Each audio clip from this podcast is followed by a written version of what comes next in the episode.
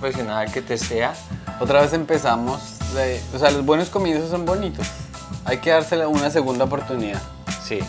Como Eso Rocky, aplica. Eso tus padres se dieron una segunda oportunidad en el matrimonio. como 30 oportunidades le dieron ellos. Y, y nunca funcionó. O sea, no se den otra oportunidad. Si no funcionó, continúen con su vida. Eh, Pedrito, qué rico verte. Sí, me hacía falta, me hacía falta. ¿Qué estabas haciendo por allá en Canadá? En Canadá estuve en una visita familiar. Estuve en Ontario, eh, donde hay mucha nieve, donde hay mucho frío. Eh, estuvo muy lindo, estuvo, o sea, fue una cosa familiar. ¿Sabes qué aparecieron? Eh, ¿Sabes que mucha gente va a Alaska o a Yellowknife a ver las luces del norte, de Northern Lights? Ok. Marica, estuvimos allá y las Northern Lights aparecieron de, de la nada. O sea, estábamos así relajados, parchando como familia. Y aquí les muestro, estos son, son luces en el cielo. Ah. Aquí está. ¿Y, para y qué- qué causa eso? Esos son solar flares, eh, cosas solares que hacen que haya como un campo magnético en el norte, en el polo norte, y hace que las luces como que hay, se ve como si fuera, como si fueran espíritus, o sea, es una cosa súper loca. Como espíritus, como cosas moviéndose van para, para el cielo. O sea, parece que estuviera así como en una película de Disney de Moana. Yo estaba esperando a que Mufasa apareciera. Simba. Y eso, eso es por ahí que está la pata sola. Yo pensé que Imagínate se- eso pasará en Colombia. La llorona, primo, la llorona. Yo, yo estaba esperando que apareciera Mufasa. Simba, aposté la casa. Oye, a, a- a ti nunca, a- tú no le tenías miedo a la- de chiquito a los espantos y eso. Uy, yo le tenía miedo a la oscuridad. ¿Mm? Y yo me veía, un, no sé si tú te veías este, este, este eh, show que era Le tienes miedo a la oscuridad. ¿Segundo se lo viste? Ay, ¿cuál es ese show? Eso lo pasaban en Caracol, creo que era. Yo me, ¿Tú no te viste uno que se llamaba es que Los Victorinos? que, que- que la canción era lo más creepy del mundo. Decía, cuando Victorino encuentre a Victorino y otro Victorino, morirán. ¿Qué- Sí. qué? morirán. Y yo tenía como, yo tenía como cuatro años y decía, pero ¿por qué se van a morir esos trillizos? No, Sí. ni siquiera eran trillizos. ¿Eso fue una novela? Eso fue una novela. Sí, sí, sí. Ay, qué linda la televisión colombiana que nos hizo. Y habla- hablando de los miedos, hablando de los miedos que uno tenía de niño, hay un chiste muy bueno, el cual me acordé porque escuché otro chiste que es la misma fórmula. Y pensándolo bien, los chistes son fórmulas. Te voy Sí. a dar el ejemplo. Jack Handy, que es un señor que escribió en Saturday Night Live, es un señor que escribe eh, unos versos muy chistosos. Entonces el señor dijo, es que... em, yo le tengo miedo a los payasos. Debe ser porque cuando era pequeño un payaso asesinó a toda mi familia. ¿Sí me entiendes? Cogen Sí, un sí, miedo sí, así que se ve como súper trivial, pero se vuelve re real porque al chino le pasó la Y misma. es de los, o sea, es de los, de los, es, es- esas premisas más buenas porque son tan universales que uno dice, ah, y cuando le salen no con el remate de porque asesinó a toda. Yo pensé que me vas a salir como porque me, me violó. Me, vio- me culió un payaso. O Sí. sea, sí. Algo así, o sea, ese, ese es el, como el twist, el cambio. Sí, ese twist es mucho más chévere. Y, y entonces eh, ese chiste me recordó, porque ayer mencionaron un chiste de Dave Attell, que dice que a mí me da miedo viajar. Debe ser que cuando era pequeño mi papá me pegaba con un globo terráqueo. Pero yo estoy casi seguro, ese chiste es tan, tan similar al del otro man, que yo creo que independientemente Attell lo vio en, en el, en el Saturday Night Live y después se inspiró. Y... Claro. Es que al final el es chiste, que es, esa el chiste es fórmula- mucho reencauche, esa, güey. esa, esa fórmula está muy... Una persona que utiliza esa fórmula todo el tiempo es Mike Vecchione. Eh, él tiene un chiste que es muy bueno que dice que cuando, cuando, él, estaba, cuando él era niño, eh, él pensaba que, que, que el papá le gustaba ir a acampar mucho. Ir a, al- así, a acampar. Y ya cuando estaba grande se dio cuenta que no es que le gustaran acampar, sino que eran homeless.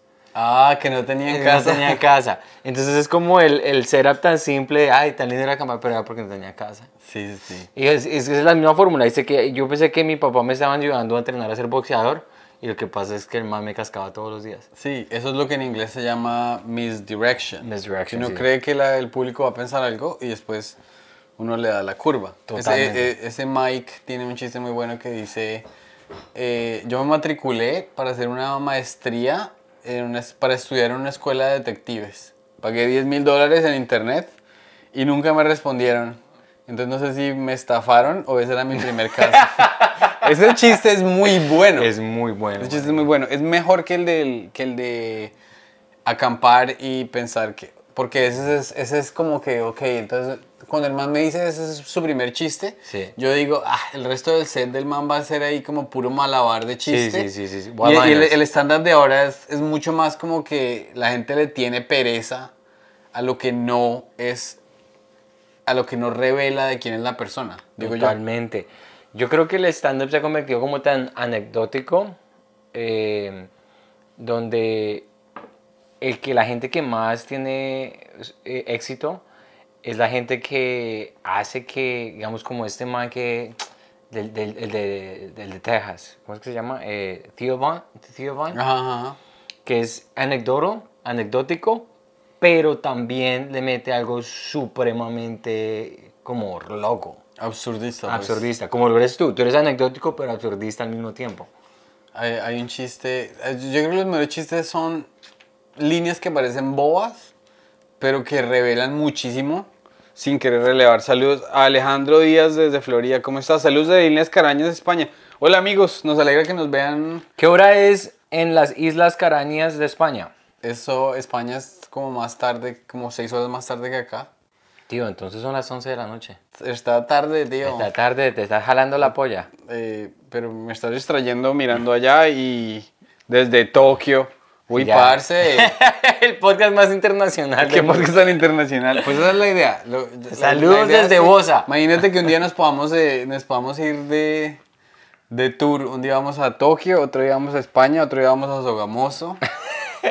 Termina- tenemos que terminarlo en Duitama. ¿Sabes qué es mi sueño? Hacer un show en Pasto. ¿Para qué? Porque cuando uno estaba pequeño, todos los chistes eran de pastuzos. Sería muy lindo uno ir a hacer chistes a la meca de los chistes de Colombia. Sí. Y, y ver que, les, que los puestecitos de pronto son muy inteligentes. Eso es el estereotipo más absurdo que existe en Colombia porque el más, más inteligente de la clase, cuando yo estaba en primaria, era pastuso. ¿Sí? Y era un teso para las matemáticas. Pues es que los estereotipos no son reales, déjame te cuento.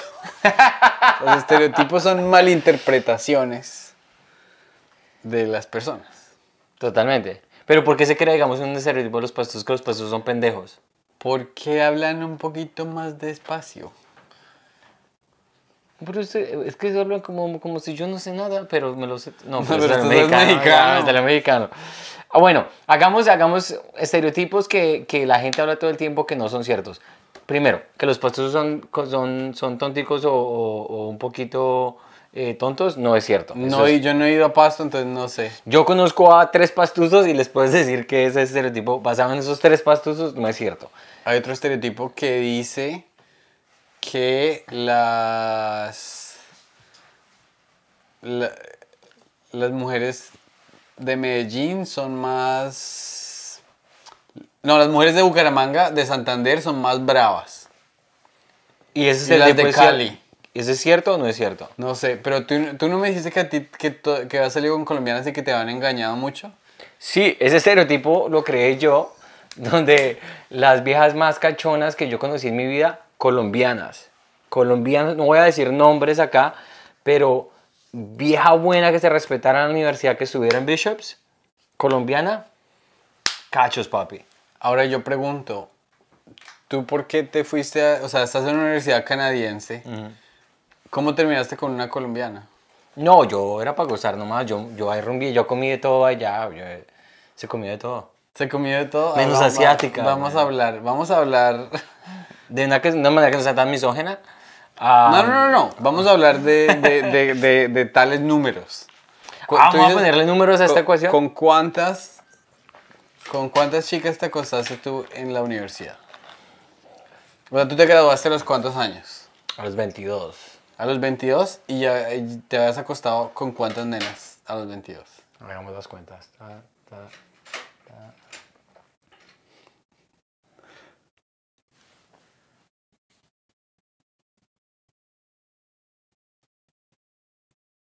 Con 8. Con 8. Bien. ¿Y a ti cómo te fue? No, marica. creo, que yo, creo que yo tiré por la prim- por primera vez como a los 21. Y me tocó pagar. No, no, no, no. no. Em, no, porque el primer polvo lo dan gratis para que uno quede.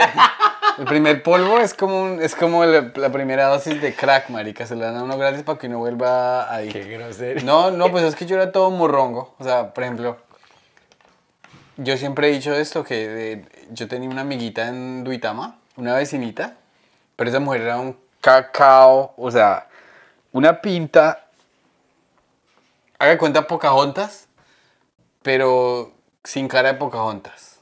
Suena como... O sea, el estereotipo de Pocahontas, pero, pero al pelo. Pocahontas, pero toca ponerle bolsa en la cara. Pero, un, pero un cuerpazo. Y esta vieja me invitó un día. O sea, estamos hablando que estamos como en 11. Y esta vieja ya tenía un cuerpo así como. Pero, y- pero como de chica águila, pues. Sí, sí, sí. Un cuerpo demasiado cerdo. Y me invitó, me, me invitó a la casa y me dijo, me quería dar una hamburguesa.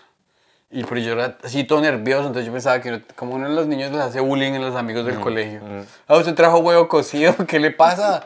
¿Qué le pasa, campesino? O sea, uno, uno es todo burlón porque uno, es Sí. uno mismo es inseguro, entonces uno va y se burla de otras personas. Claro, ese es... Entonces yo le critiqué la hamburguesa y todo. Yo no sabía qué estaba haciendo. Entonces que me dio otra segunda oportunidad y me invitó a enseñarle, a enseñarle física. Y pero estaba con un, con un descaderado y un top así, pero minúsculo. De hecho, la, la gravedad, la- los ojos, el centro de gravedad iba ahí, iba ahí, pero... Marica, yo le expliqué física como por tres horas y me fui.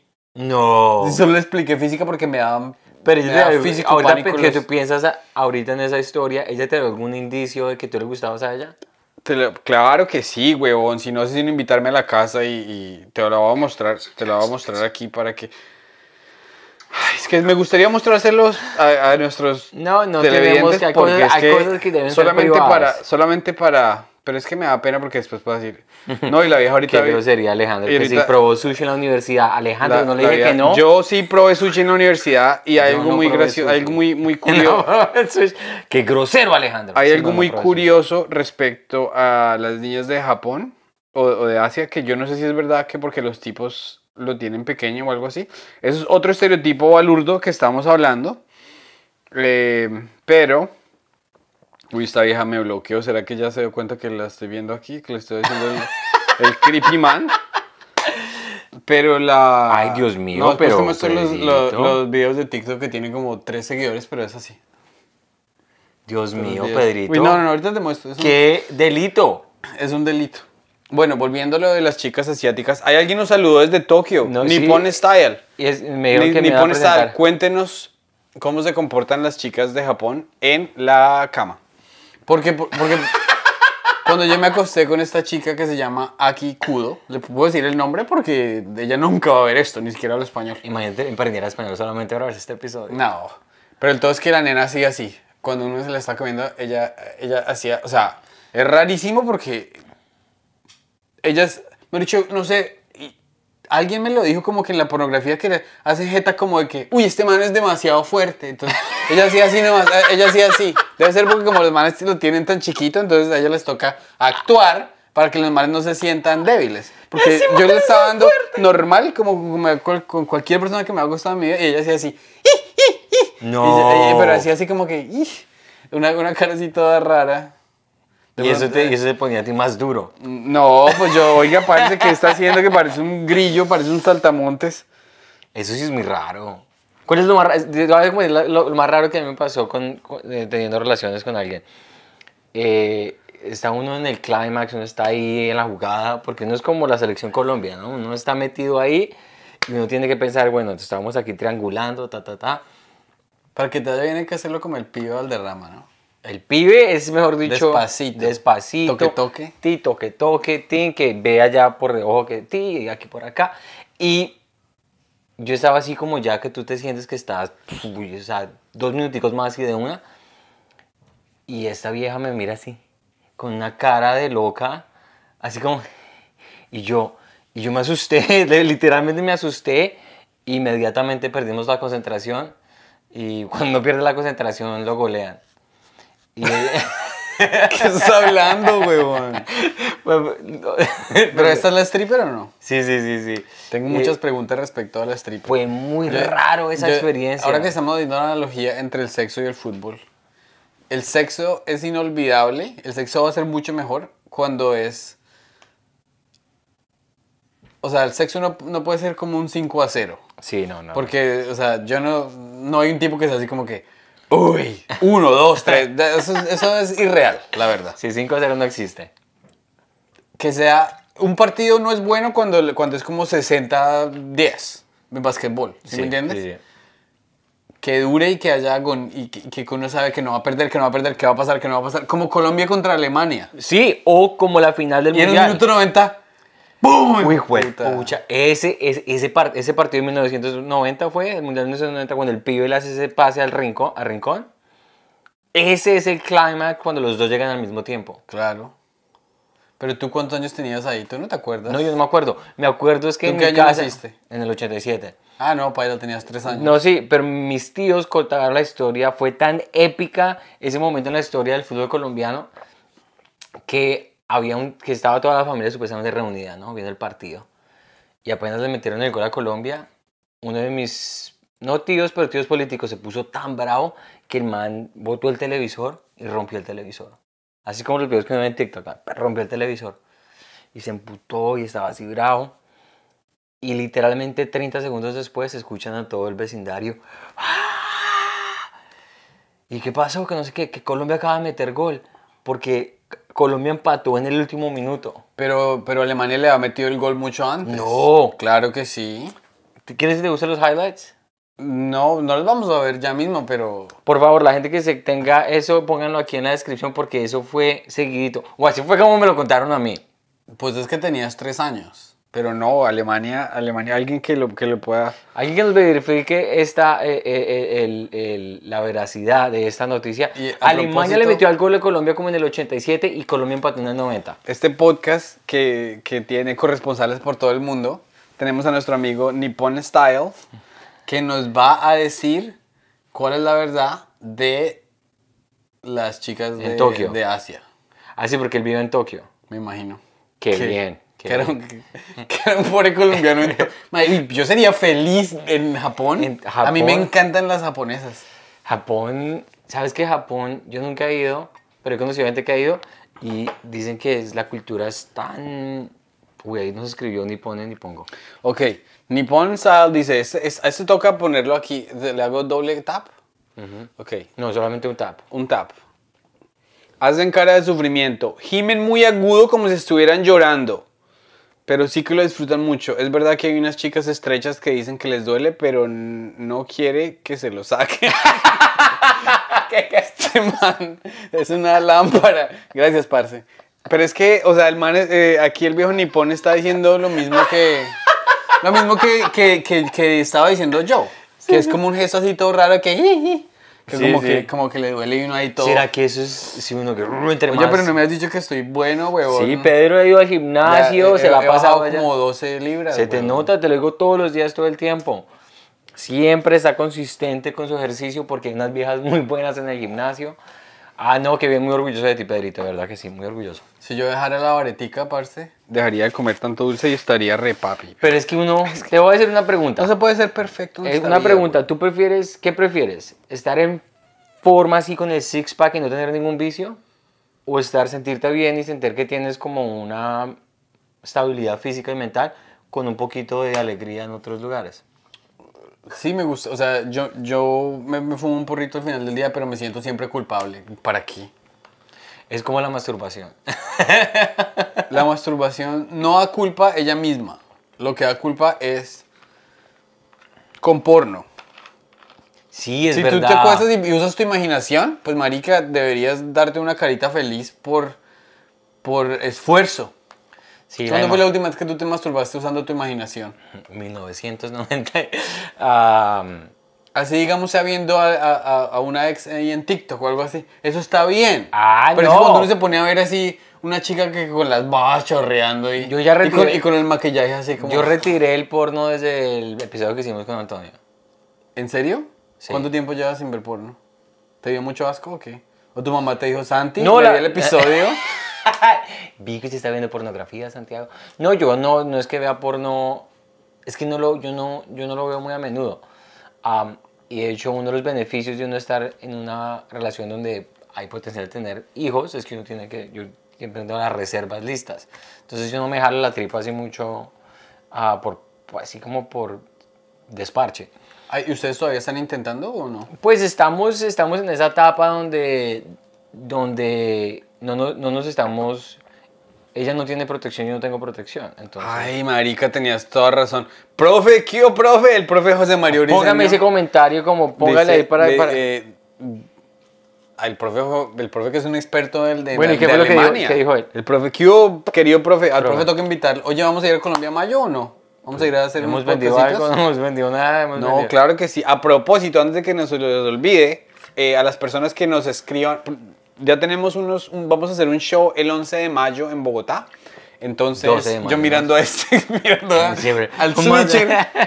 Vamos a hacer un- el, el 11 de mayo vamos a hacer un show en Bogotá. Ya si se meten a esa página que hay en Colombia que se llama Etiquet A Blanca, Etiqueta Blanca, ahí pueden bu- buscar la Comedy Mafia, ahí les salen los datos. A, a las tres primeras personas que compren una boleta y nos manden el- la prueba de compra por directo por Instagram, le regalamos otra, Otra boleta, boleta. extra para que se traigan a, la- a un amigo, a la novia, al novio, al mozo, a la moza, a quien quieran traerse. Es muy lindo. Vamos a ir allá y vamos a ver qué pasa. Eh, estoy muy emocionado por ese viaje. Y también vamos a ir a Montreal, pero este- estos shows están en inglés. Vamos a estar allá abril 21 y 22. Ya me han pedido tickets por Instagram, gente. Y allá vamos a estar haciendo varios showcitos y va a estar bastante bueno. A propósito, necesito que me recomiendes el jueves para pedir pista porque yo me voy un día antes para pedir pista. Claro que sí. ¿En francés? Si no conseguimos trío, comenzamos. A ver qué se hace, a ver qué, Se va a a trabajar. ver qué, qué se hace por allá. Güey, es pero, fácil. pero sí, el, jue- el- eh, es fácil que. Conseguir ¿En un trío Tinder o y- algo así, o? Claro, no en Tinder, o sea, yo te recomiendo mi... No. Pero sí, en ¿cómo, Tinder. cómo, no, cómo, no, en cómo? Tinder, en Tinder. ¿Sí, en en? Tinder? Sí, allá las... Entonces mejor no hago show el jueves. Yo te puedo, si puedes igual hacer Tinder y hacer un set, ¿no? Pues sí. Voy a ¿A- mirar, a qué creo que mi amigo shows? Pantelis tiene su, su show en el bordel en los jueves, voy a preguntarle. Listo. Bueno, volviendo, dice el, el, profe, el profe nos dijo que fue un gol de Libarski para Alemania en el minuto 43 del segundo tiempo, gol de Rincón en el 47, ambos en el segundo Muchas tiempo. gracias, profe. Wow, esa sí, no me la, esa sí, la verdad, no me la sabía. ¿Para cuándo el show en japonés? Uy, papi, no, no vamos a hablar japonés. Ah, japonés, Ni Yo problema. quiero, perros. Alex Linares, el, pues si usted quiere, parce, escribe, compre la primera boleta y nos manda el mensaje y ahí, eh, ahí le, le- le damos su, su este. Media Naranja también nos dijo lo del profe, tenía toda la razón. Sí, entonces ahí está, ahí está, esa, esa historia es muy linda porque eh, ese partido de Colombia-Alemania y como la historia futbolística en Colombia ha sido, digamos, de la manera más elocuente que puedes tú eh, explicar el sexo. La, la- la historia colombiana de fútbol y mi vida sexual van de mano a mano. ¿Sí? Sí. Empezó, hasta, empezó a los tres años. Empecé a los Empezó tres en años. 1990. En 1990. No, es que es muy, para mí ha sido como, como cada vez que uno gana, es como, o sea, los partidos sin estar apretados hasta el último minuto. Esa ha sido como, eso es, ese es digamos que lo que más me gusta a mí de, de tener una relación sexual. Yo he sido muy malo, muy malo para, yo he sido muy malo para culiar.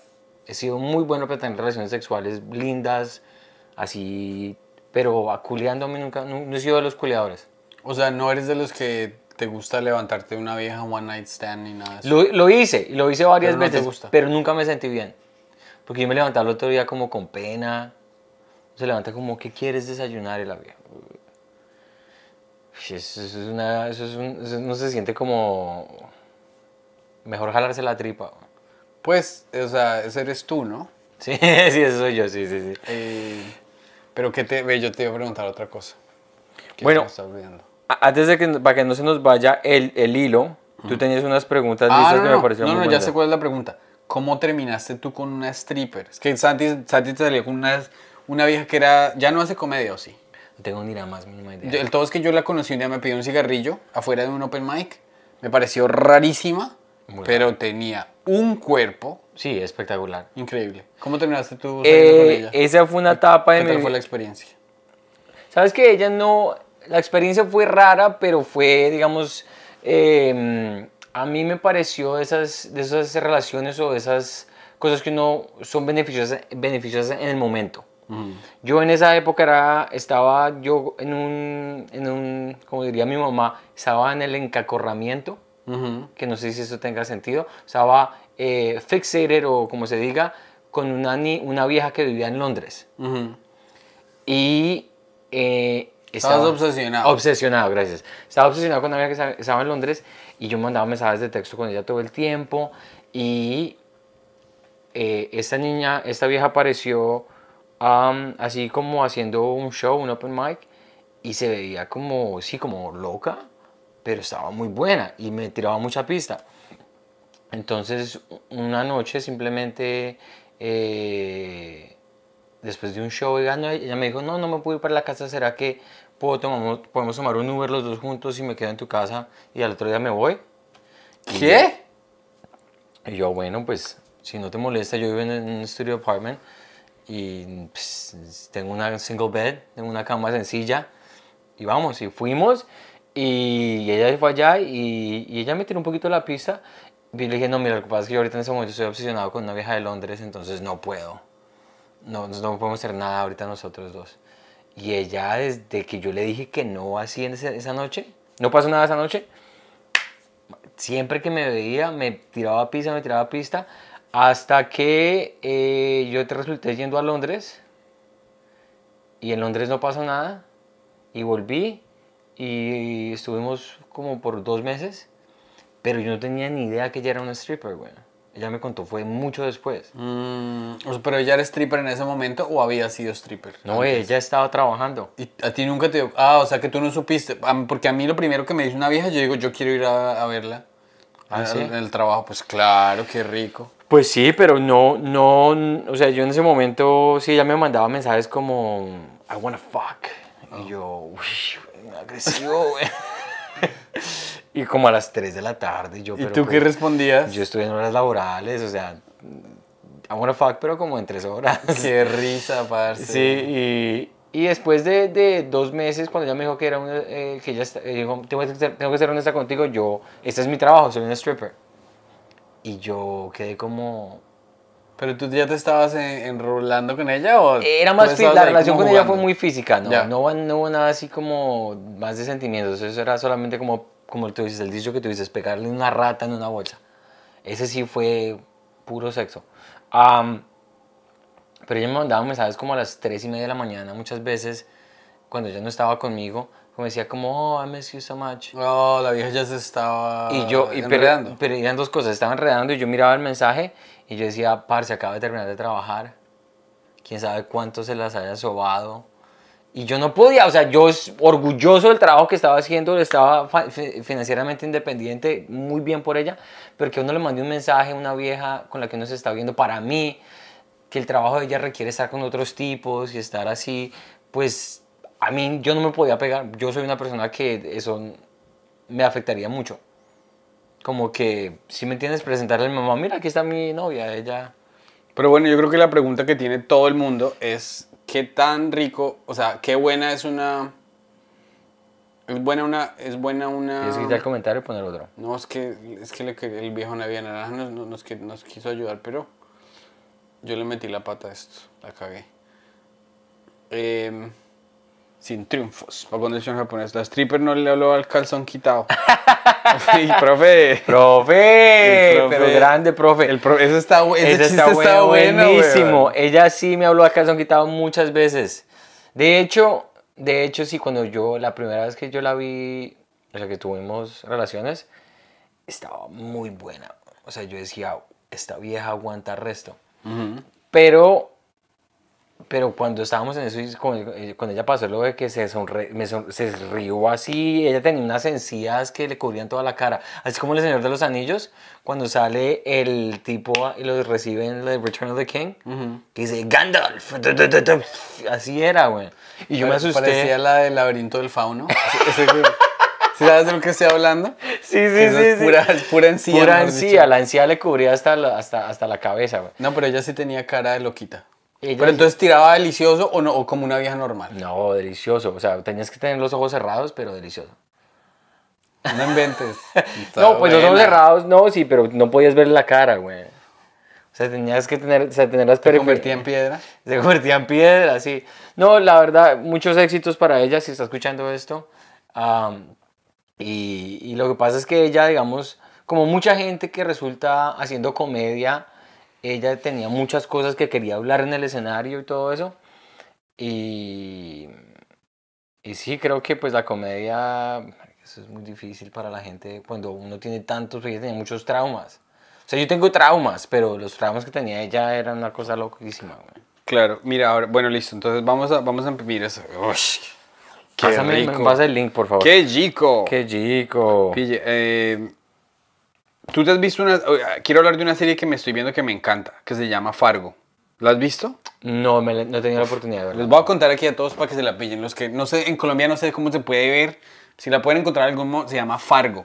Se trata de un man que conoce a un man, a un, a un sicario que es una rata. Entonces el man tiene un bully.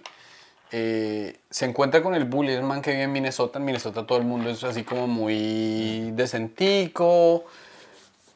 De labios para afuera son muy amables, tales. El man se encuentra con un bully del colegio y el bully le dice, usted se casó con Pepita.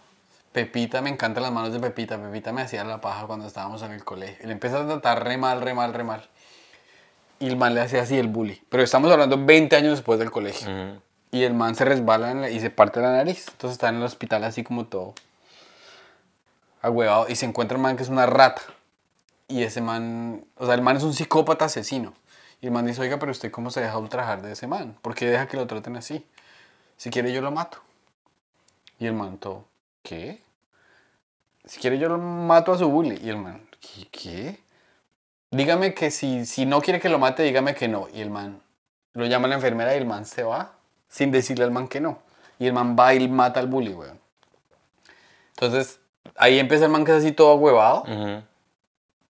Apenas muere el bully, el man se vuelve, se, se vuelve macho él. O sea, como que se, se- algo explota y el man va y mata a la esposa. A su propia esposa. Y después de que él mata a la esposa, todo el mundo le empieza a tratar bien. Y el man se siente más confiado. Y el mundo lo empieza a tratar mejor porque el man se vuelve caspa. Entonces es una, es una transformación. Es como, es como Breaking Bad. Sí, ¿te eso me estaba diciendo como la analogía Breaking Bad, sí. Pero es, y cinematográficamente. Una Fargo. ¿Y dónde- y en, en qué Hulu. plataforma está en Hulu? Yo tengo Hulu, voy a verla. ¿Tú tienes Hulu con propagandas o sin propagandas? Sin propagandas. Yo, sí, que fastidio ver una película y... O sea, ver un, un show de 20 minutos y verse 7 minutos de propagandas. Es lo que no tiene sentido, o sea, en, ese- en esta época los comerciales paguen los, no sé, o sea, pero si es una, unas propagandas, yo ya no, no me... Yo solamente me mamo las propagandas cuando estoy viendo partidos de fútbol o partidos de baloncesto. Bueno, y entonces eso me trajo al tema que quería preguntar. Bullies. ¿Alguna vez fuiste bully o experimentaste en bully? Ah, yo experimenté mucho bullying cuando estuve aquí en los Estados Unidos eh, por no hablar el idioma perfecto. Y yo le conté eso alguna vez en estos podcasts, que la gente, los más bullies fueron los eh, afroamericanos. Eran unas, unas, o sea, eran lo peor de en eh, Recess. pf, Era, era de que te acorralaban y eran grandes que en ese momento pues se veían más gigantes aún y decían una cantidad de cosas, me pegaban, o sea, me pegaban así como los gatos, porque no me pegaban en la cara, pero los gatos, y entonces yo era como, ¿Y qué te, pero, ¿qué te decían o qué? mm, me decían como, ¿qué estás haciendo acá? What are you doing here, man? Eh, de- defend yourself, what are you gonna do?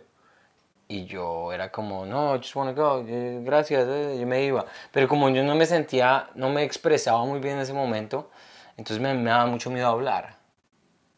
Porque se me salía el acento, porque no decía lo que tenía que decir, o lo decía mal- lo malinterpretaban. Y eh, de verdad que el recess y los lunch El breaks, y recreo. el recreo y todas esas cosas eran, eran como si estuvieras en la cárcel, güey. O sea, era- eran las pandillitas los latinos, los mexicanitos, los... el- o sea, el, el sistema de prisiones en los Estados Unidos puede ser muy explicado por las- la, la cultura, eh, la, la educación pública en los Estados Unidos porque se manejan de la misma manera. Los blanquitos, los, los latinos y los morenitos. ¿Y, ¿Y tú por qué no te conseguiste una pandilla de raticas salvadoreñas? No, pues ahí, fue donde yo me hice ¿Te amigo de todos los guatemaltecos. Así todo afeitado con tatuajes? Ay, ¡Qué sí, risa! Pero güey. por eso yo me volví rapero. güey. Salvatrucha. Por eso me volví rapero. ¿Para Por- qué? Para protegerme a mí mismo, porque yo empezaba a empecé a- escuchar música de, rap que como era como Agresivo. agresivo para yo meterme en la vaina y yo eh, me volví amigo de un caleño que tenía mucha labia, y, mucha labia y era muy así como muy...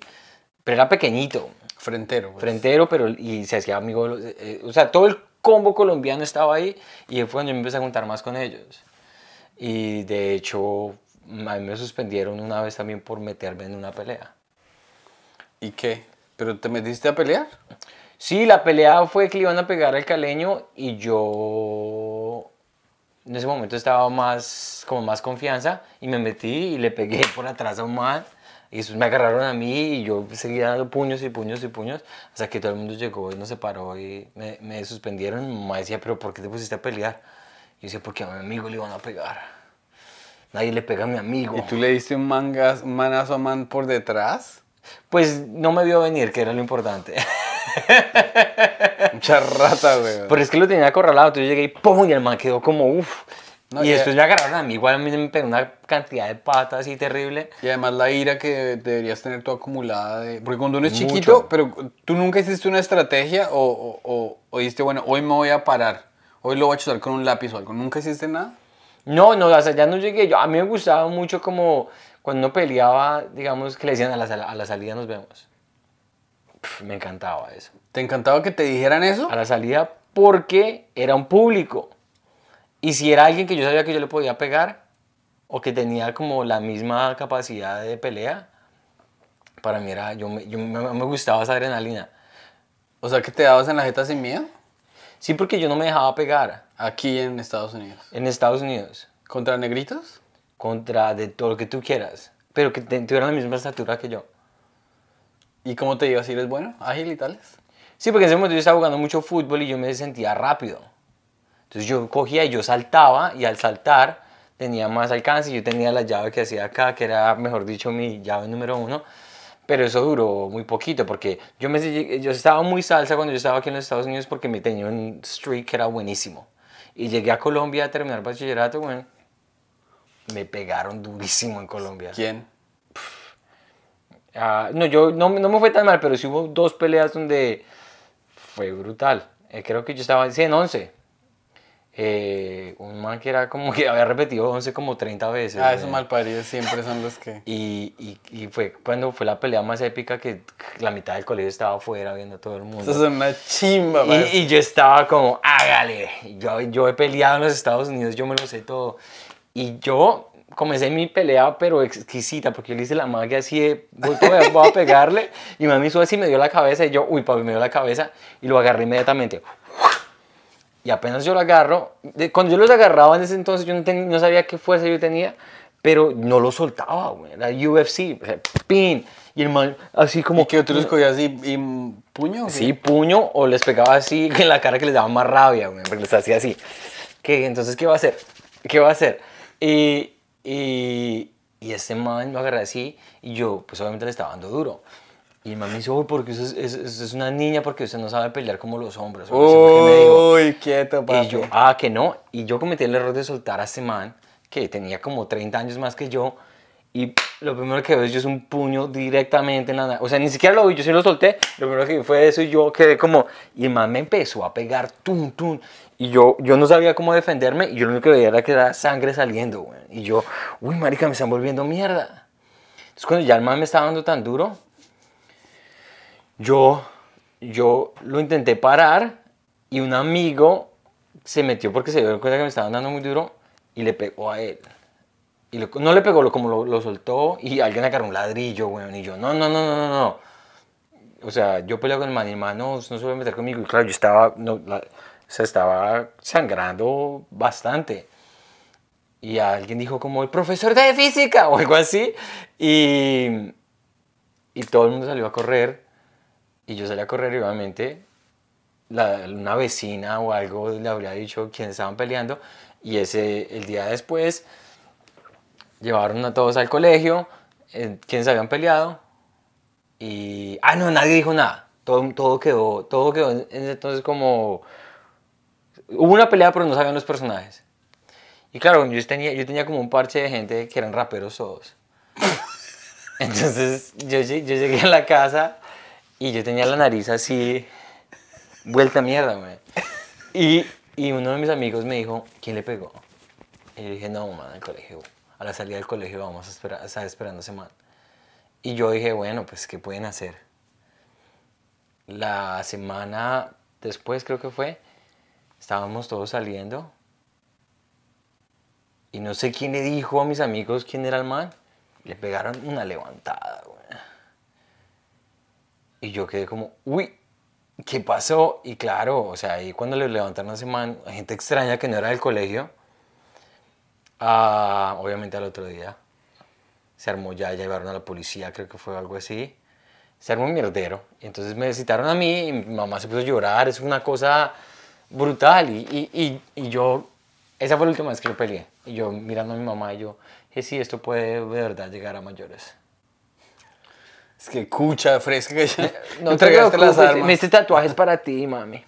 No, yo, yo cuando dije como, no, o sea, no tiene sentido pelear. Y fue la última pelea hasta que volví a pelear en la universidad, pero en la universidad peleé una vez y me di cuenta que no, que no estaba bien hecho. Es que pelear es de trogloditas, güey. Sí, y cuando yo peleé en la universidad, peleé para defenderme. Que también eran unos un French Canadian, unos, que los French Canadians cuando uno estaba parrandeando en Sherbrooke eran lo más, porque todos están en UFC mode. Todos se creen como George St. Pierre, todos se creen como que es marica, o sea, ellos pueden ser UFC también. Y empezaron a pegarle una cantidad de gente y man me agarró y me iba a pegar a mí, así de la nada. Y apenas me agarró a mí así, lo primero que hizo fue ¡pum! y man como que cayó así y yo, ¿por qué me agarra? Por, por, por marica. Sí, que no me a agarró, yo lo- me dio la cara así y yo, pero si me agarra y me da la cara, pues yo le pego. Claro. Yo fui esta mañana a clase de boxeo. Entonces hay cierto punto en que lo ponen a uno con un man a hacer uno, dos, uno, dos, uno, dos. Y me pusieron con un man igual que Mike Tyson. O sea, el man era un negro igualito a Mike Tyson.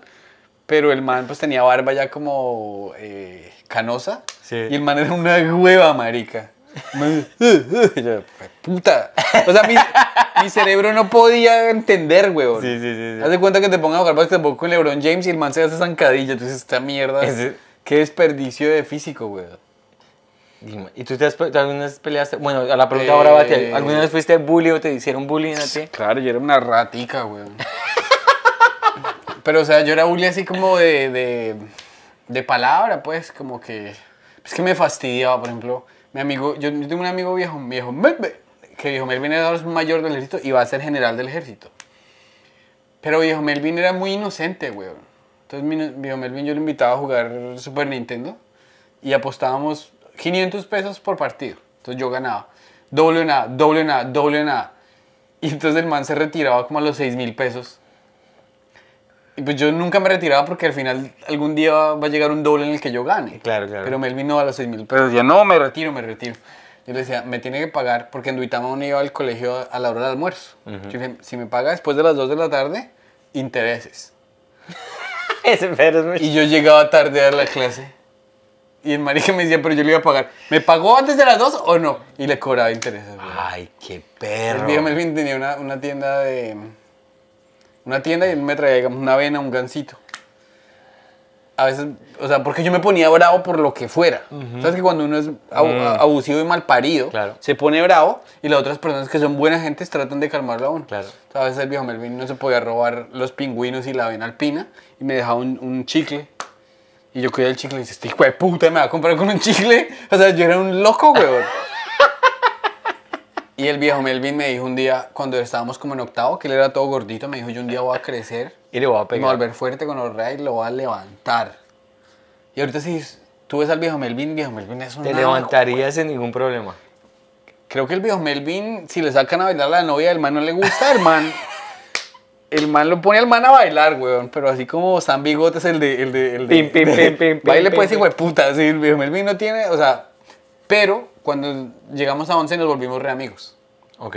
Entonces estoy protegido. Y cada vez que yo le- lo llamo le digo, ¿qué Melvin? Voy a ir a Colombia. Me dice, ¿le ha listo camionetas? Está- Porque viejo Melvin, viejo Melvin es como. Viejo Melvin ha hecho cursos de militar aquí en Estados Unidos. O sea, él está más preparado. El man, el man se ha tirado de aviones, eso. El man me ha llamado así como el caguán. ¿Qué, Pedrito? Aquí estoy con los gringos practicando inglés. ¿Qué está haciendo? No, vamos a fumigar unas gonorreas.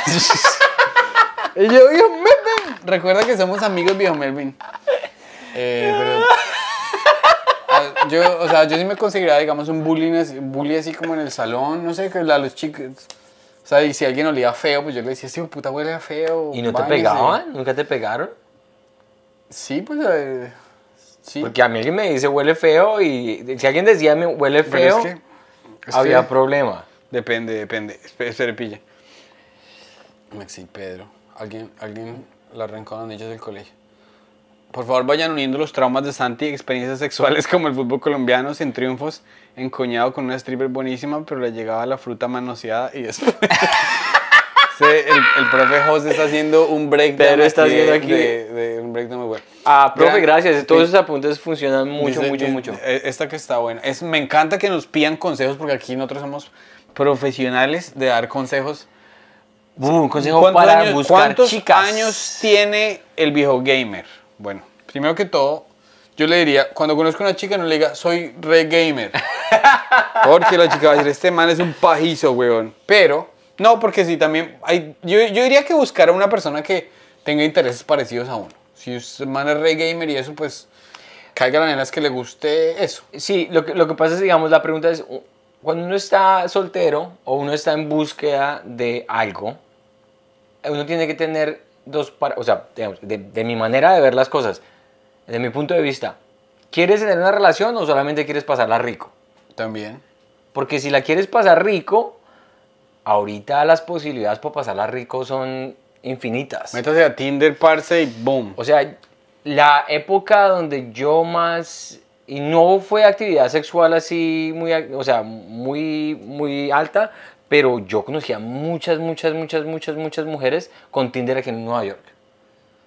Nos dirá el viejo gamer donde vive, pero en Nueva York es una de las ciudades, me imagino que Bogotá será lo mismo, donde siempre hay siempre había una persona para el fin de semana, una, una o dos, los matches que uno hacía, yo, yo era adicto a Tinder, porque en esa época me gustaba pasarla rico. Y si tú tienes esa energía de que la quieres pasar rico y de verdad eres transparente, no sé qué pasa, pero las cosas siempre se daban. Uno no iba con la intención de la intensidad de dónde te ves dentro de cinco años, qué quieres, quieres hijos, no Sí, quieres hijos. Eso es verdad, eso también hay que cogerla como suave. Y bueno, otra cosa, número uno, yo no soy muy, yo no soy muy experto, parce. Entonces, yo creo que una, una de las cagadas que yo cometí mucho de, de, de joven es más o menos hacer lo, que tú hiciste con la stripper. Cuando, una, cuando, un- cuando tú vas a conocer a la persona como que, ¿qué marica, qué más bien? Así puede ser la vieja más buena del mundo, no darle puntos porque sí. Ujú. Porque hay gente que se dobla demasiado y la vieja dice, me gusta la ranchera. Y uno, me encanta la ranchera. Y la vieja, no, me, me- me soy vegana, yo quiero ser vegano. Entonces, y yo detesto a esa gente. cuando, cuando, cuando uno hace eso para caer bien, no le termina cayendo bien a nadie. Entonces, sin ser conflictivo, pues marica, o sea, no, nunca, nunca ver a las viejas y decir, uy, parce, esa vieja está en un pedestal. Sino, no, pues puede que sea lo más bonito del mundo, y, pero no mostrar el hambre, güey. Sí, esa es de las cosas más, más, más ciertas cuando haces, la pones a la persona en un pedestal, mujer, hombre, lo que sea, y es como, no, ellos no hacen nada mal, ellos como que, uy, son divinos, me encanta físicamente, me encanta la manera de ser. Se vuelven tan inalcanzables que el que sufre todo el tiempo es uno. Claro, es como subirse a un escenario diciendo, aquí hay 50 managers de Hollywood y si la cago, adiós. Entonces uno empieza, tengo que decir el chiste que sea amable, tengo que decir el chiste que sea familiar y termina uno no siendo uno mismo. Exacto, Entonces sí. que uno va y dice, lo que tú dijiste, livianito, suave, nada de tomárselo súper en serio. Eh, eh, tomar el pelo de vez en cuando, sin ser irrespetuoso. Totalmente. Pero a lo bien, entre, entre, entre más calmada la energía, mejor. un- Pero pues qué. Yo- Sí. A ver, les reitero que yo soy malísimo. Es pura miércoles porque Pedro levanta y no tengo ni idea cuál es la táctica. Si tú dices una táctica como. Así como del. De, de, de- Pasó una vez con una vieja loca. No, no, no estaba buenísima. Está re rica. Y, te fue a ir muy bien con la esposa que tienes. Todo el mundo te ve la esposa y dice, uy, Pedrito levanta mucho. Te había ido antes de la esposa, también estabas con la, la, la, la, la que era de Arabia Saudita. Ah, sí. También estaba buena. Ya que acabas de... No, Pedro, tú levantas, tú cotizas bien. Pero accidentalmente. Es que hay, hay hermanos que tienen una parla que. Sí, hay gente que de verdad, que de verdad sí come muy bien y uno dice, pero O sea, ¿cómo? Franco Bonilla, huevón. Eh, pero es que Franco, Franquito, Fra- o sea, esa yo- personalidad que tiene ese man... Estábamos en Miami y, y estábamos en Miami con Franco y llegó. em, en el hotel había una señora paisa en Miami, que pues en Miami como está lleno de colombianos. Yo le hola, ¿cómo estás? ¿Me regalas un pastel de carne? Y ella me dijo, hola, parce. Ya la vieja me estaba diciendo, soy colombiana, hábleme algo. Ay, ¿cómo está el bocadillo? Ah, bueno. Parce, pero la conversación más mm, tonta del mundo. Y llega Franco a los 20 minutos, que vamos a comprar una Coca-Cola. Llegamos, la misma vieja de Franco le dice, hola mi amor, yo no sé qué, ese acento tan raro que tienes tú. Y le dijo, no, es que me trajeron a los dos años. Uy, pero, pues, eh, pero qué mujer tan, tan linda, debieron, los habieron echado, haber echado del país porque es que es, es demasiado linda para quedarse porque si no la secuestran, ¿cierto? a los dos minutos, la vieja le había contado a Franco de la mamá, del ex periodo. esposo, soy soltera, o sea, y es simplemente, Franco llegó así como que, Fra- hola, Franco y levanta listo, con y, esa y labia. frentero diciéndole eres hermosa, tales. Y le funciona, es que hay gente que tiene la personalidad para, que tiene ese carisma para caerle a otros. A mí me da mucho miedo es que me rechacen, por eso siempre fui como medio huevoncito para eso. No, y es que es lo más difícil, que uno lo rechace otra persona es lo más humillante y lo más denigrante. O sea, uno se siente... lo- yo, yo estaba, o sea, uno obsesionarse con una persona es la, la manera más eh, autodestructiva y más tóxica que uno tiene contra con uno mismo. Cuando, no sé si te pasó alguna vez que tuviste una vieja, una mujer que estuviste obsesionado y nunca pasó nada con esa persona. Claro, porque nunca va a pasar nada, weón, porque, porque uno está apasionado como un marica. Bueno, ya nos toca cerrar rápido porque yo me tengo que ir para un Pedrito tiene que irse a show. hacerse La shows. próxima vez sin afán. Ya, no, ya no, voy a programar los- no voy a igual, programar una horita hasta el pelo. ¿Qué te iba a decir yo? ¿Tienes algún, alguna idea así rapidito de, de, de- de chiste que quieres decir? Sí, tengo un chiste que lo he venido trabajando y lo quiero. Lo he venido trabajando, es que lo he venido, se lo, se- lo he venido diciendo eh, eh, cuando está uno en reunión de amigos y todo eso. Ajá. Y el mundo dice, uy, está buenísimo, ese debería ser un chiste. Hágale pues. Breve Entonces, porque me tengo que ir. Breve, breve porque aquí el tiempo es eh, times of the, of the El essence. tiempo es oro. El tiempo es oro. El tiempo es golden. Ah, mi esposa, cuando yo le di el, green card a mi esposa, y que pues es- ahí tengo el chiste preparado, que es algo muy chévere que un mexicano le haya dado el green card a ella.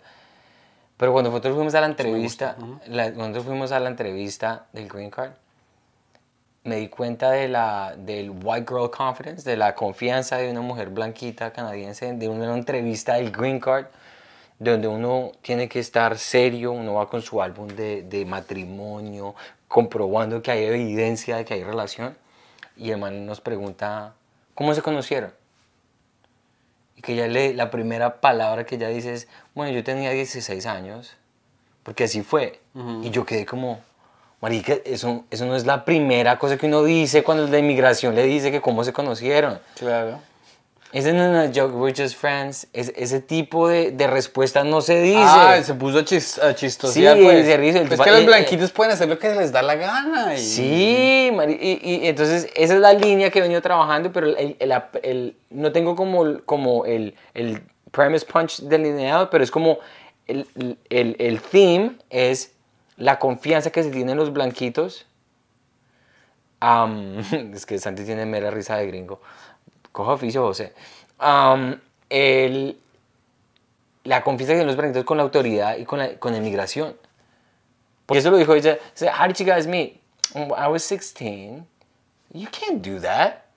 ¿Cómo es que va a empezar esa? Como le- de ahí no le van a dar el green card. Lo que pasa es que lo que pasa es que también cuando cuentes la historia tienes que poner eso en porque es que cuando tú me dijiste yo tenía 16, yo sé que sí, yo sé que ustedes se conocieron niños y no tiene no hay nada malo en conocer cuando eran niños.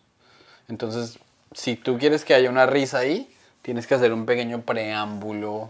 O sea, cuando, cuando tú me lo dijiste no se registró lo gracioso porque No, pero ¿sabes cuál es el hecho? Porque ella y yo tenemos una, una, una- un gap de 6 años. Entonces, en esa época yo tenía 22 y ella tenía 16. Que en muchos estados es un crimen. pero ustedes empezaron a pero ustedes no fueron, no fueron pareja. nosotros nos conocimos, Ah, ok, entonces exagéralo. exagero. Él tenía 30, yo tenía 16. Ahí, ahí tú empiezas como que, uy, pero, jaja, es un chiste. Malparida, me pueden arrestar, no es que yo soy colombiano Sí, ahí está, ahí está la exageración, está perfecto. y no estamos en Colombia. Y no estamos en Colombia. así. Sí, sí, sí. Listo, apunte.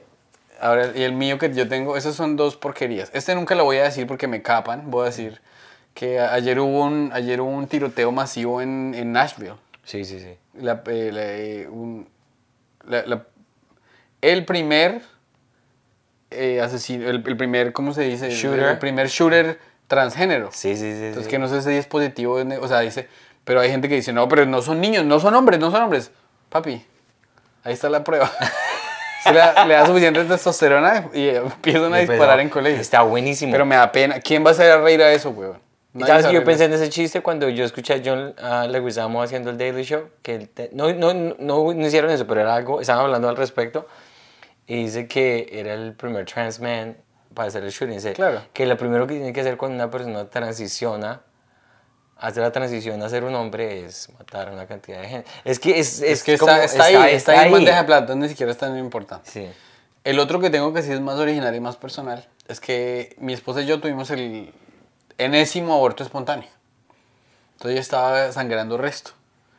Y fuimos a comer carne, porque el- la, la carne Sí, ayuda sí, con sí, el claro. hierro. El periodo cuando- hierro. Entonces ella había sangrado tanto que pidió segundo, un segundo steak en un restaurante bastante caro. Me dijo, qué pena por pedir más carne, pero es que necesito. Y yo, mi amor, tranquila, que puedes pedir toda la carne que quieras. Eso es- cualquier tipo de carne, cualquier cantidad de carne es más barata que un bebé. Así que no te preocupes. Pero no Está sé si- buenísimo. ¿sí? ¿Será que sí? Sí, ese pide toda la cantidad de carne que es más barato que un bebé. Y ya. Está hermoso. Voy a, voy a probarlo esta noche, Suéltalo, a ver qué. suéltalo. Bueno, mis amigos, ay, ay, de- empecemos a anunciar la Rosa de Guadalupe que va a la come. Santi tiene mera- Yo cuando voy de galán no levanto ni polvo, es el viejo nipón. Es que hay, hay gente que no, hay gente que tenemos que hacer guaches para que nos pongan cuidado. Re- les recordamos a las tres primeras personas que compren las boletas en Etiqueta Blanca, busquen la Come de Mafia, ahí les va a salir nuestro show. Eh, tres personas primeras tres primeras personas que compren boletas y nos manden el comprobante de la boleta, les regalamos una boleta extra para que traigan a un acompañante. Por otro lado, empecemos a anunciar los miércoles quién va a salir el domingo.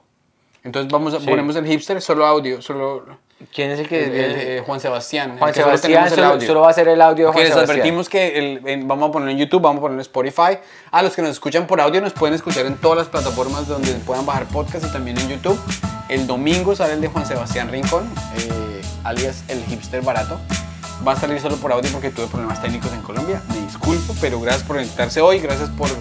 Y síganos viendo, compren boletos para el show en Bogotá. Y un abrazo, parceritos. Muchas gracias por quiere. acompañarnos a todos los que vinieron en vivo. Chao pues.